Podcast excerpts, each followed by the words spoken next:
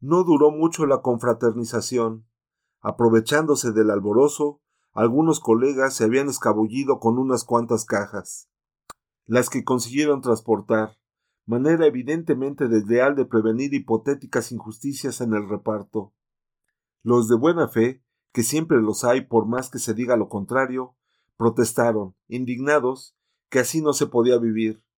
Si no podemos confiar unos en otros, ¿a dónde vamos a parar? Preguntaban unos retóricamente, aunque llenos de razón. Lo que están pidiendo esos cabrones es una buena soba, amenazaban otros. No era verdad que la hubieran pedido, pero todos entendieron lo que aquel hablar quería decir. Expresión esta, algo mejorada, de un barbarismo que solo espera ser perdonado por el hecho de venir tan a propósito. Ya cubierto en el zaguán, los ciegos se pusieron de acuerdo en que la manera más práctica de resolver la primera parte de la dedicada situación era dividir en partes iguales para cada sala las cajas que quedaban, por suerte en número par, y organizar una comisión, también paritaria, de investigación, con vista a recuperar las cajas perdidas, mejor dicho, robadas. Tardaron algún tiempo, como de costumbre, en debatir el antes y el después, es decir, si debían comer primero e investigar después, o al contrario, habiendo prevalecido la opinión de que lo más conveniente, habida cuenta las muchas horas que llevaban ya de ayuno forzado, era en empezar por confortar el estómago, y proceder después a las averiguaciones. Y no os olvidéis de enterrar a los vuestros, dijo uno de la primera sala. ¿Todavía no les hemos matado? ¿Y quieres ya que los enterremos? Respondió un gracioso de la segunda, jugando jovialmente con las palabras. Se echaron todos a reír. Sin embargo, no tardaron en saber que los bribones no se encontraban en las salas. A la puerta de una y otra había habido siempre ciegos esperando que llegara la comida, y estos fueron los que contaron que oyeron pasar por los corredores gente que parecía llevar mucha prisa, pero en las salas no había entrado nadie, y mucho menos con cajas de comida, eso podían jurarlo. Alguien recordó que la manera más segura de identificar a los golfantes sería que fueran todos a ocupar sus respectivas camas, y obviamente las que quedaran vacías delatarían a los ladrones. Por tanto, lo que procedía era esperar a que volvieran, de allá donde se hubieran escondido, relamiéndose de gusto, y echárseles encima para que aprendiesen a respetar el sagrado principio de la propiedad colectiva. Actuar de conformidad con la sugerencia, por otra parte oportuna y muy asentada en justicia, tenía sin embargo el gran inconveniente de posponer, sabe hasta Dios cuándo, el deseado y a estas horas ya frío desayuno. Comamos primero, dijo uno de los ciegos, y la mayoría creyó que sí, que lo mejor era que comiesen primero. Por desgracia, solo lo poco que había quedado tras el robo infame. En ese momento, en un lugar oculto de la vetusta y arruinada construcción, estarían los rateros llenándose la barriga con raciones dobles y triples de un rancho que, inesperadamente, aparecía mejorado, compuesto de café con leche, realmente frío, galletas y pan con margarina, mientras la gente honrada no tenía más remedio que darse por satisfecha con dos o tres veces menos y no de todo. Se oyó allá afuera, lo oyeron algunos de la primera sala, mientras trincaban melancólicamente el agua y sal. El altavoz llamando a los contagiados para que fuesen a recoger su parte de comida. Uno de los ciegos, sin duda influido por la atmósfera malsana dejada por el delito cometido, tuvo una inspiración. Si los esperamos en el zaguán, seguro que se llevan un susto merrocotudo con solo vernos, y tal vez dejen caer entonces una o dos cajas pero el médico dijo que eso no le parecía bien, que sería una injusticia castigar a quien no tiene culpa. Cuando acabaron todos de comer, la mujer del médico y la chica de las gafas oscuras llevaron al jardín las cajas de cartón, los envases vacíos de leche y de café, los vasos de papel, en fin, todo lo que no se podía comer. Tenemos que quemar la basura, dijo luego la mujer del médico, a ver si se van de aquí esas nubes de moscas. Sentados en las camas, cada uno en la suya, los ciegos se pusieron a la espera de que volvieran al redil las ovejas descarriadas. Cabrones es lo que son, comentó una voz fuerte, sin pensar que respondía a la pastoril reminiscencia de quien no tiene culpa de no saber decir las cosas de otra manera. Pero los maleantes no aparecieron. Sin duda desconfiaban. Seguro que había entre ellos uno tan astuto como el de aquí, el que tuvo la idea de la soba. Iban pasando los minutos. Algunos ciegos se tumbaron. Varios se habían quedado dormidos ya. Que estos señores es comer y dormir. Bien vistas las cosas, no se está mal del todo. Mientras no falte la comida, que sin ella no se puede vivir, es como estar en un hotel. Al contrario, qué calvario sería estar ciego allá afuera en la ciudad. Sí, qué calvario. Andar dando tumbos por las calles, huyendo todos de él, la familia aterrorizada, con miedo de acercársele, amor de madre, amor de hijo. Historias, quizá me hicieran lo mismo que aquí, me encerraban en un cuarto y me ponían el plato a la puerta como mucho favor. Pensando fríamente en la situación, sin prejuicio ni resentimientos que siempre oscurecen el raciocinio, es preciso reconocer que las autoridades tuvieron vista cuando decidieron juntar ciegos con ciegos, cada oveja con su pareja, que es buena regla de vecindad, como leprosos, no hay duda. Aquel médico allá al fondo tiene razón cuando dice que tenemos que organizarnos. La cuestión realmente es la organización. Primero la comida, después la organización. Ambas son indispensables en la vida. Elegir unas cuantas personas disciplinadas y disciplinadoras para dirigir esto, establecer reglas consensuadas de convivencia, cosas simples, barrer, ordenar y lavar. De eso no podemos quejarnos, que hasta jabón nos mandaron y detergentes, tener la cama hecha. Lo fundamental es que no nos perdamos el respeto a nosotros mismos, evitar conflictos con los militares que cumplen con su deber vigilándonos. Para muertos ya tenemos bastantes. Preguntar quién conoce aquí buenas historias para contarlas al caer la tarde.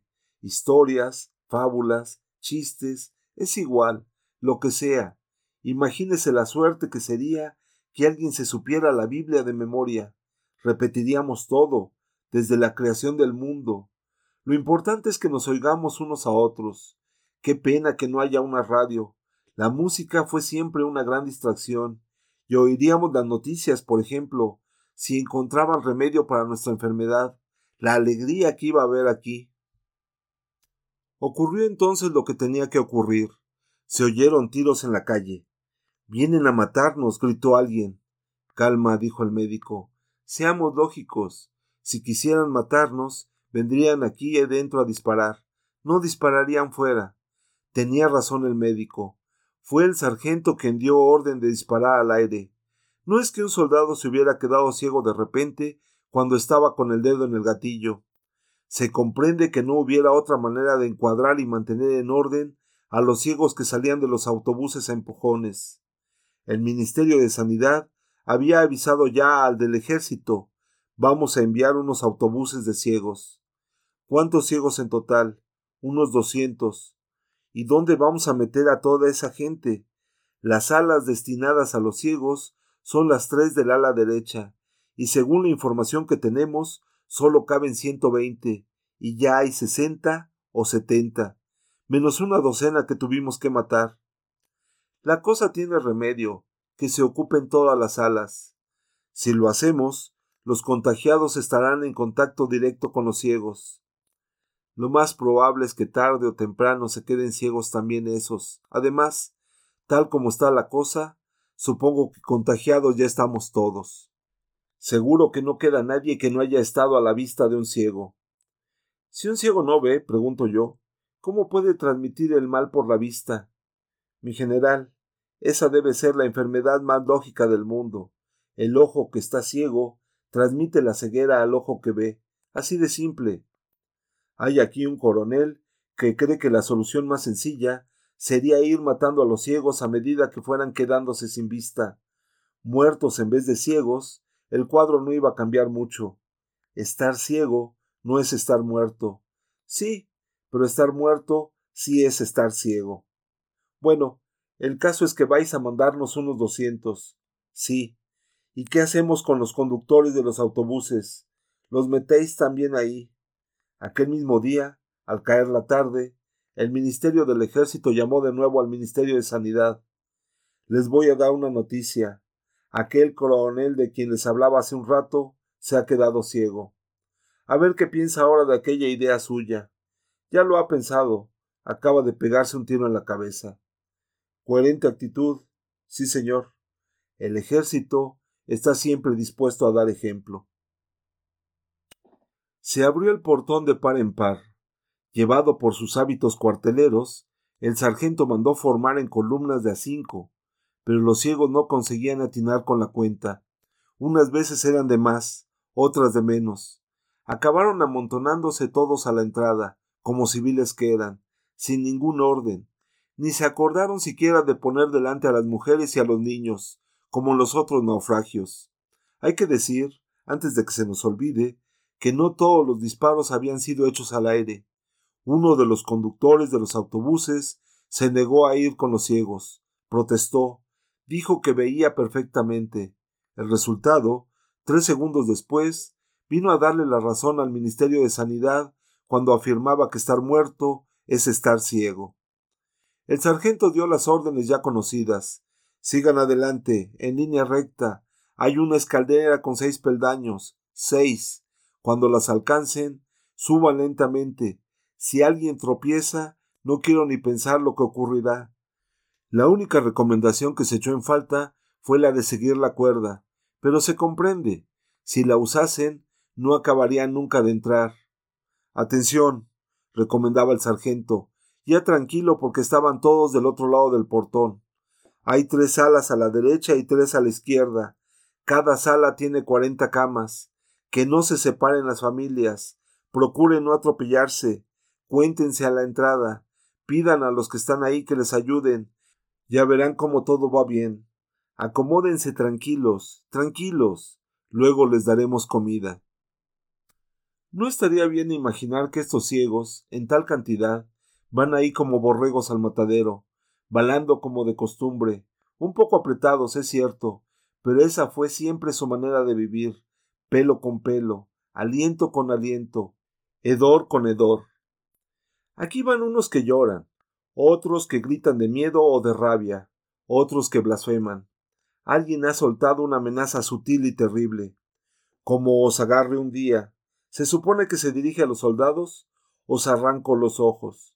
Inevitablemente, los primeros en llegar a la escalera tuvieron que pararse. Había que tantear con el pie la altura y la profundidad del peldaño. La presión de los que venían detrás hizo caer a dos o tres de los de delante. Afortunadamente no pasó de ahí, solo unas piernas desolladas. El consejo del sargento valía como una bendición. Una parte entró en el zaguán, pero doscientas personas no se acomodan con facilidad para colmo ciegas y sin guía.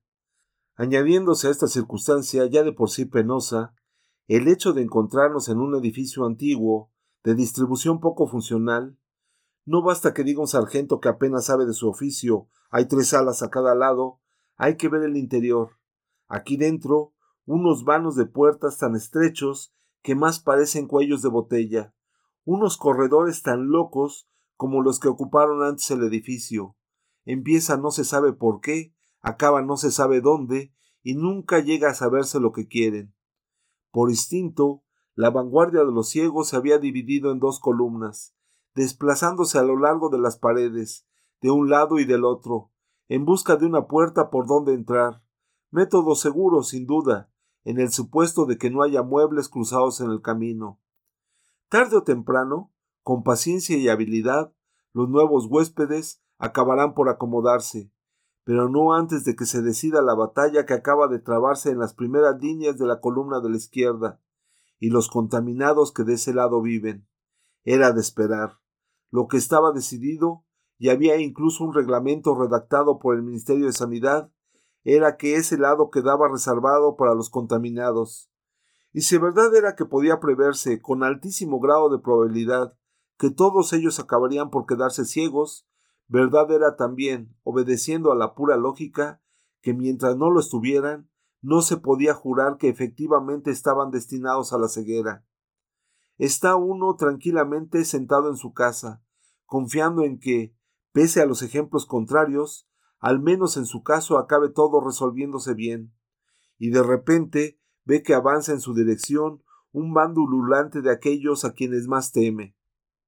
En el primer momento, los contaminados pensaron que se trataba de un grupo de iguales a ellos, solo que más numeroso. Pero poco duró el engaño. Aquella gente estaba ciega. Aquí no podéis entrar. Esta parte es nuestra, solo nuestra, no es para ciegos. A vosotros os toca al otro lado. gritaron los que estaban de guardia en la puerta. Algunos ciegos intentaron dar media vuelta para buscar la otra entrada. Tanto les daba izquierda como derecha, pero la masa de los que seguían fluyendo desde el exterior los empujaba inexorablemente. Los contagiados defendían la puerta a puñetazos y puntapiés. Los ciegos respondían como podían. No veían a los adversarios, pero sabían de dónde les venían los golpes. En el zaguán no cabían doscientas personas, ni mucho menos. Por eso quedó muy pronto atascada la puerta que daba al cercado, pese a ser bastante ancha. Era como si la obstruyese un tapón. Ni para atrás ni para adelante. Los que estaban dentro, comprimidos, ahogándose, intentaban protegerse con los codos, dando puntapiés contra los vecinos que los empujaban. Se oían gritos, niños ciegos que lloraban, mujeres ciegas que se desmayaban, mientras los muchos que no habían conseguido entrar empujaba cada vez más, atemorizados por los gritos de los soldados, que no entendían por qué aquellos idiotas estaban todavía ahí. Un momento terrible fue cuando se produjo un reflujo violento de gente que forcejeaba por librarse de la confusión, del inminente peligro de morir aplastados. Pongámonos en el lugar de los soldados. De repente ven salir reculando a muchos de los que habían entrado.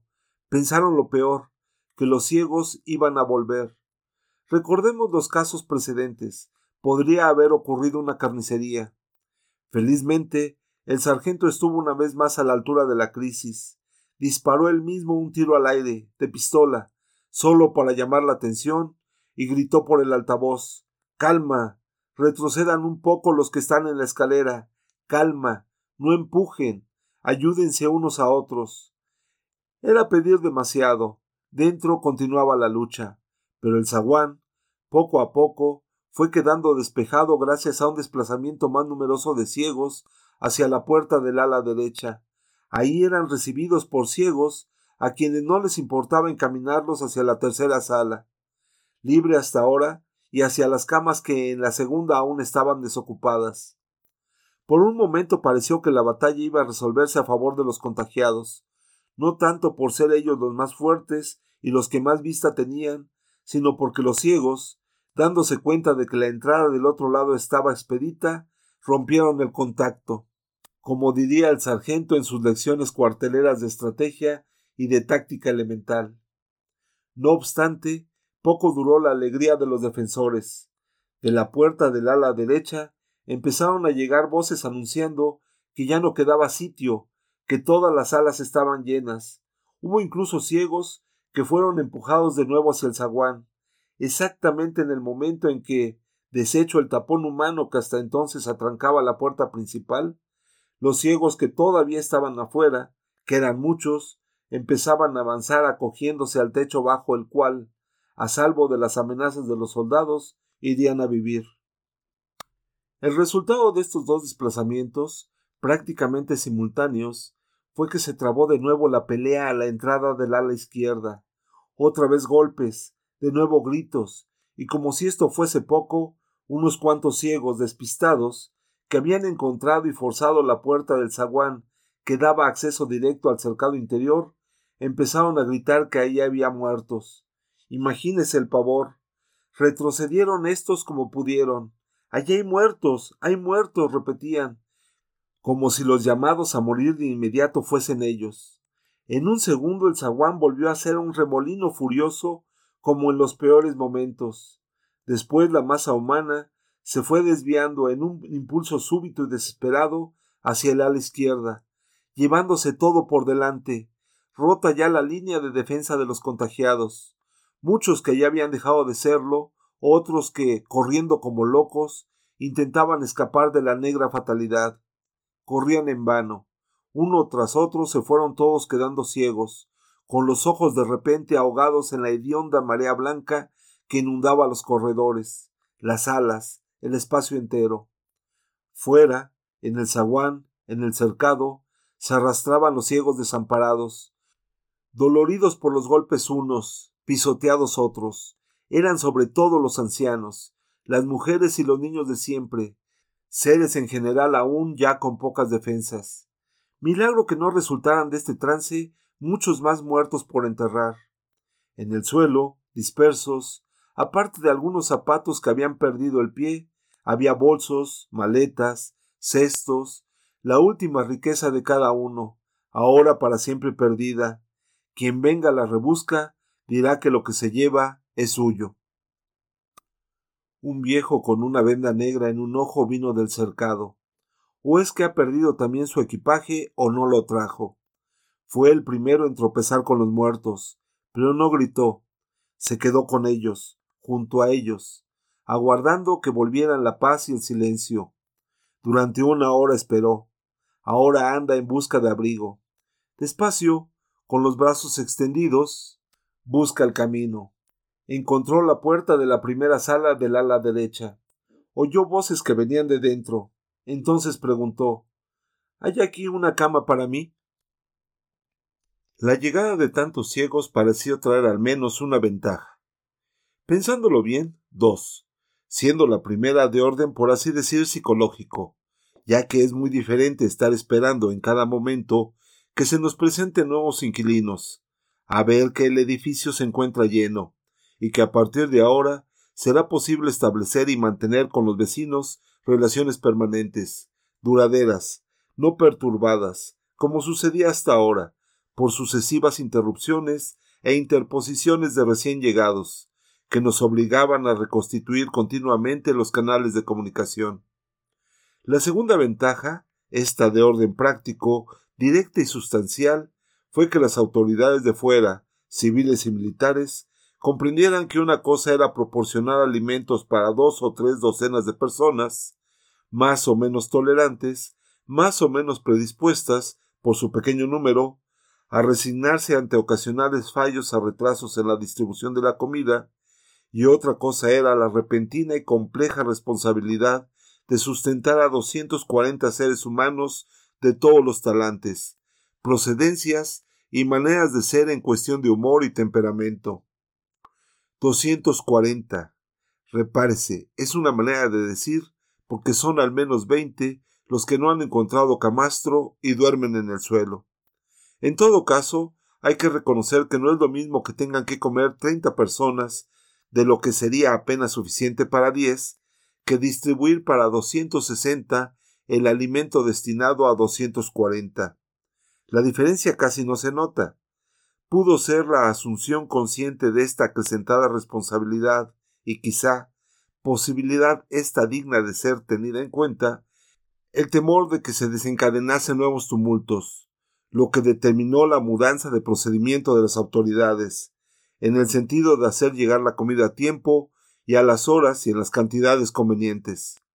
Evidentemente, tras la pugna, a todo título lastimosa a que acabamos de asistir, no podría ser fácil, ni exenta de conflictos localizados.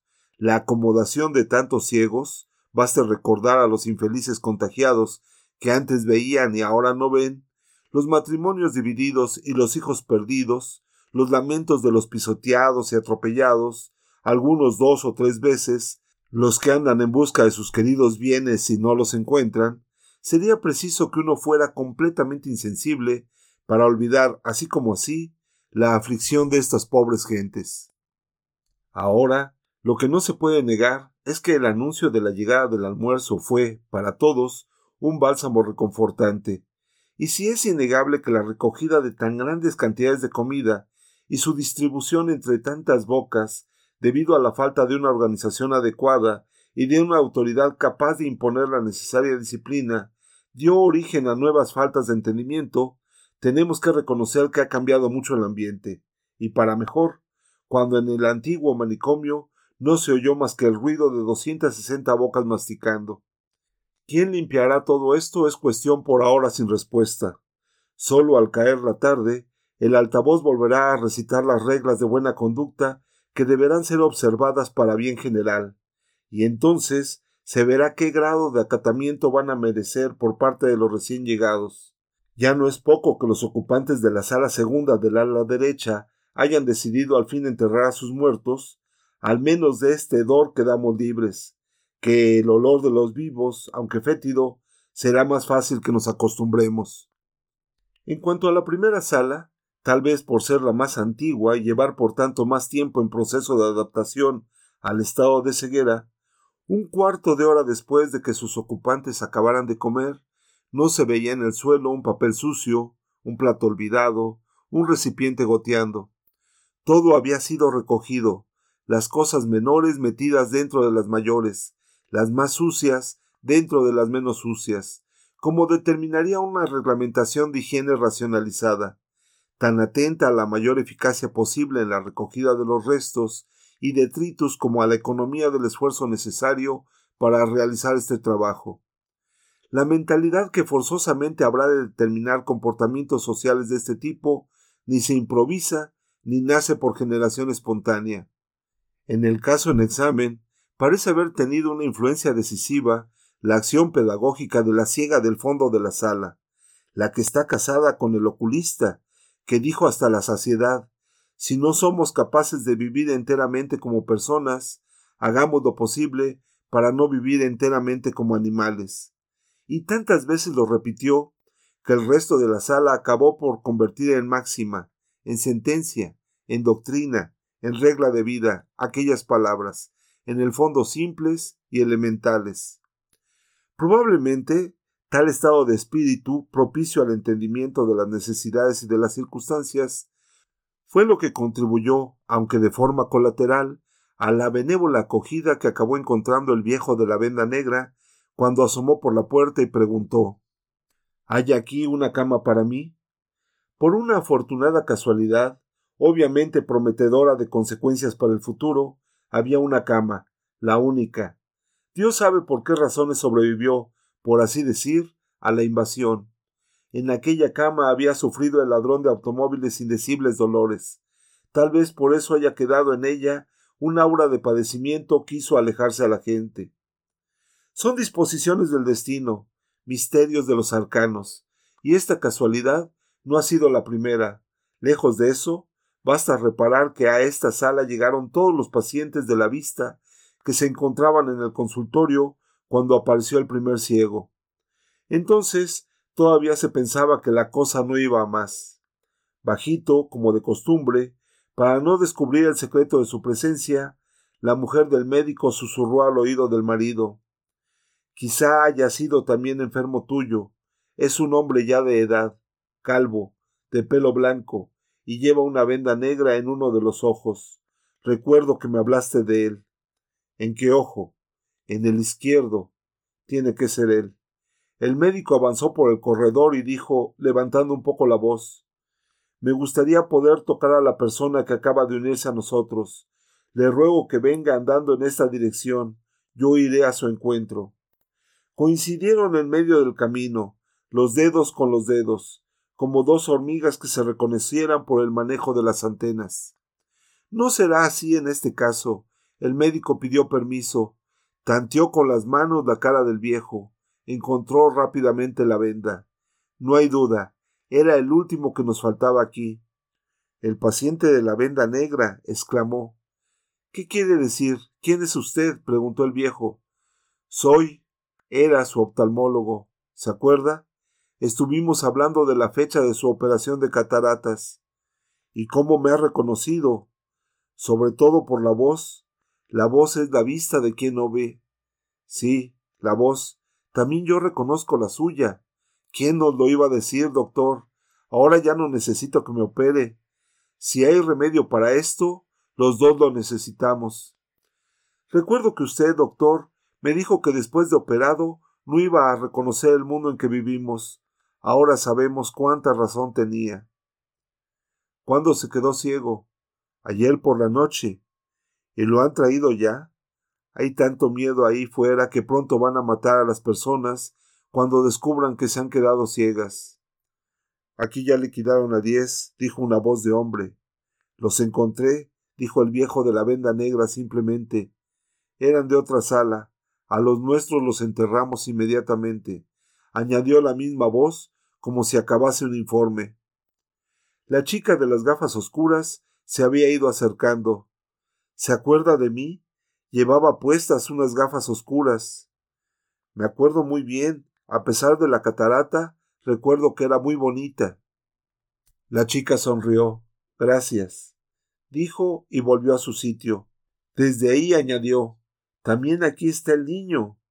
Quiero ver a mi madre, dijo el pequeño, con voz como cansada por un llanto remoto e inútil. Y yo soy el primero que se quedó ciego, dijo el primer ciego. Estoy aquí con mi mujer. Y yo soy la empleada del consultorio, dijo la empleada del consultorio. La mujer del médico dijo Solo quedo yo por presentarme. y dijo quién era. Entonces el viejo, como para agradecer la acogida, anunció Tengo una radio. Una radio. exclamó la chica de las gafas oscuras, dando palmadas. Música. qué bien. Sí, pero es una radio pequeña, de pilas, y las pilas no duran siempre, recordó el viejo. No me diga que nos vamos a quedar aquí para siempre, se lamentó el primer ciego. ¿Para siempre? No. Para siempre es siempre demasiado tiempo. Podremos oír las noticias, observó el médico. Y algo de música, insistió la checa de las gafas oscuras. No nos gusta a todos la misma música, pero todos sin duda estamos interesados en saber cómo andan las cosas por ahí fuera. Lo mejor es ahorrar las pilas. Eso creo yo también, dijo el viejo de la venda oscura. Sacó el aparatito del bolsillo exterior de la chaqueta y lo encendió. Empezó a buscar emisoras, pero su mano, poco segura aún, perdía fácilmente el ajuste de la onda. Al principio no se oyeron más que ruidos intermitentes, fragmentos de música y de palabras. Al fin la mano cobró firmeza. La música se hizo reconocible.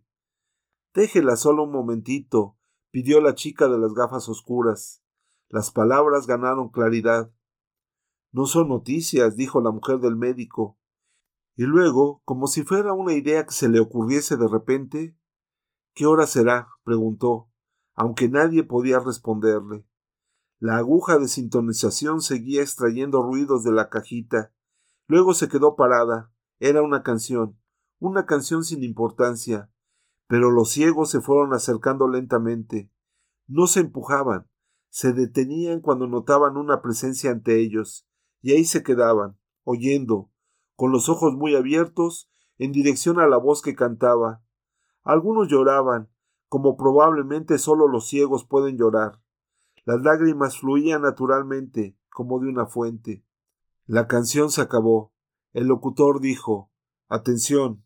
Al oír la tercera señal, serán las cuatro. Una de las ciegas preguntó, riendo, ¿de la tarde o de la mañana? Y fue como si le doliese la risa. Disimuladamente, la mujer del médico puso el reloj en hora y le dio cuerda. Eran las cuatro de la tarde, aunque realmente a un reloj le es igual, va de la una a las doce. Lo demás son ideas de los humanos. ¿Qué ruido es ese? preguntó la chica de las gafas oscuras. Fui yo. Oí que la radio decían que era las cuatro y le di cuerda a mi reloj. Son esos movimientos automáticos que hacemos tantas veces. Se adelantó la mujer del médico. Luego pensó que no había valido la pena arriesgarse así. Le hubiera bastado mirar la muñeca de los ciegos recién llegados. Alguno tendría un reloj en hora. Lo tenía hasta el mismo viejo de la venda negra, como comprobó en aquel momento, y con la hora exacta. Entonces el médico pidió Díganos cómo andan las cosas por ahí afuera.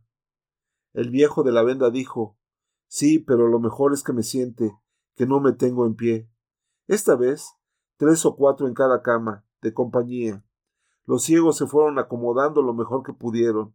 Se hizo el silencio, y entonces el viejo de la venda negra contó lo que sabía, lo que había visto con sus propios ojos cuando los tenía, lo que había oído en los pocos días transcurridos entre el inicio de la pandemia y su propia ceguera. En las primeras veinticuatro horas, dijo, si era verdadera la noticia que circuló.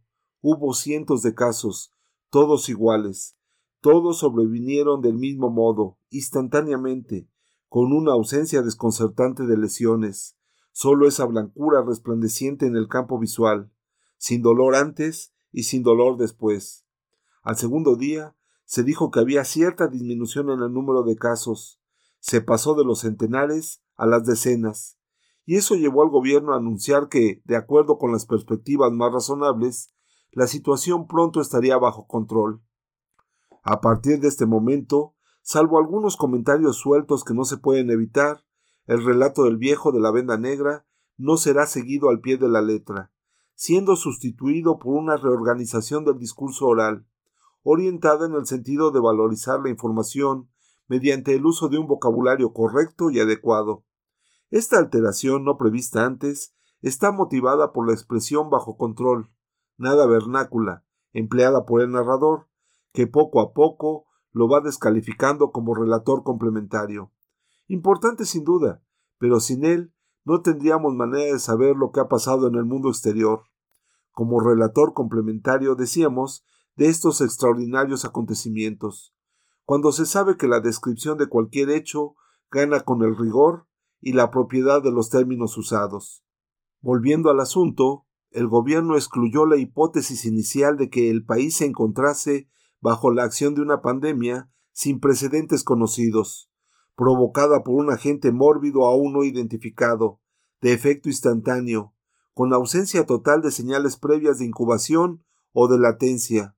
Se trataría, pues, de acuerdo con la nueva opinión científica y la consecuente y actualizada interpretación administrativa, de una casual y desafortunada concomitancia temporal de circunstancias, de momento tampoco averiguadas, y en cuya exaltación patogénica ya era posible, acentuaba el comunicado del gobierno, a partir de los datos disponibles, que indican la proximidad de una clara curva descendente, observar indicios tendenciales de agotamiento.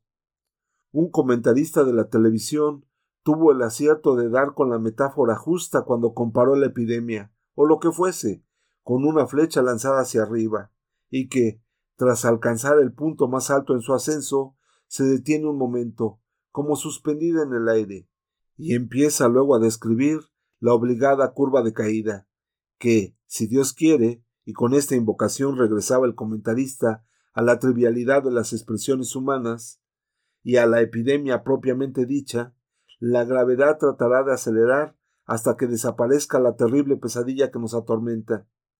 Media docena de palabras estas que se repetían constantemente en los distintos medios de comunicación, que acababan siempre por formular el piadoso voto de que los infelices ciegos recuperen en breve la visión perdida, prometiéndoles, entre tanto, la solidaridad de todo el cuerpo social organizado tanto el oficial como el privado. En un pasado remoto, razones y metáforas semejantes eran traducidas por el impertérrito optimismo de la gente común en dicterios como este. No hay bien que siempre dure, ni mal que no se ature. O en versión literaria, del mismo modo que no hay bien que dure siempre, tampoco hay mal que siempre dure. Máximas supremas de quien tuvo tiempo para aprender con los golpes de la vida y de la fortuna, y que, trasladadas a tierra de ciegos, deberían leerse como sigue. Ayer veíamos, hoy no vemos, mañana veremos, con una ligera entonación interrogativa en el tercio final de la frase, como si la prudencia en el último instante hubiera decidido, por si acaso, añadir la reticencia de una duda a la esperanzadora conclusión. Desgraciadamente, pronto se demostró la inanidad de tales votos. Las expectativas del gobierno y las previsiones de la comunidad científica se las llevó el agua. La ceguera iba extendiéndose, no como una marea repentina que lo inundara todo y todo lo arrastrara, sino como una infiltración insidiosa de mil y un bulliciosos arroyuelos que, tras empapar lentamente la tierra, súbitamente la negan por completo. Ante la alarma social, a punto de desencadenarse, las autoridades convocaron a toda prisa reuniones médicas, sobre todo de oftalmólogos y neurólogos. Visto el tiempo que se tardaría en organizarlo, no se llegó a organizar el Congreso que algunos preconizaban. pero en compensación no faltaron coloquios, seminarios, mesas redondas, abiertas unas al público, otras a puerta cerrada. El efecto conjugado de la patente inutilidad de los debates y los casos de algunas cegueras repentinas sobrevenidas en medio de las sesiones, con el orador gritando Estoy ciego, estoy ciego, llevaron a los periódicos, la radio y la televisión a dejar de ocuparse casi por completo de tales iniciativas. Exceptuando el discreto y a todas luces loable comportamiento de ciertos medios de comunicación social que, viviendo a costa de sensacionalismos de todo tipo, de las gracias y desgracias ajenas, no estaban dispuestos a perder ninguna ocasión que se presentara de relatar en directo, con el dramatismo que la situación justificaba, la ceguera súbita, por ejemplo, de un catedrático de oftalmología. La prueba del progresivo deterioro del estado de espíritu general la dio el propio gobierno, alterando dos veces en media docena de días su estrategia. Primero creyó que sería posible circunscribir aquel extraño mal, confinando a los afectados en unos cuantos espacios discriminatorios, como el manicomio en que nos encontramos. Luego, el crecimiento inexorable de los casos de ceguera llevó a algunos miembros influyentes del gobierno, temerosos de que la iniciativa oficial no cubriera las necesidades, de lo que se derivarían graves costos políticos, a defender la idea de que debería ser cosa de las familias el guardar a sus ciegos en casa, sin dejarlos ir a la calle, a fin de no complicar el ya difícil tráfico, ni ofender la sensibilidad de las personas que aún veían con los ojos que tenían y que, indiferentes a las opiniones más o menos tranquilizadoras, creían que el mal blanco se contagiaba por contacto visual, como el mal de ojo. En efecto, no era legítimo esperar una reacción distinta de alguien que, abismado en sus pensamientos, tristes, neutros o alegres, si aún hay de estos, veía cómo se transformaba la expresión de una persona que caminaba en su dirección, cómo se dibujaban en su rostro las señales todas del terror absoluto, y luego el grito inevitable Estoy ciego, estoy ciego. No había nervios que resistieran. Lo peor es que las familias, sobre todo las menos numerosas, se convirtieron rápidamente en familias completas de ciegos, sin que nadie los pudiera guiar, guardar, proteger de ellos a la comunidad de vecinos con buena vista. Y estaba claro que no podían esos ciegos, por mucho padre, hermano e hijo que fuesen, cuidarse entre sí. O les ocurriría lo mismo que a los ciegos de la pintura juntos caminando, juntos cayendo y juntos muriendo.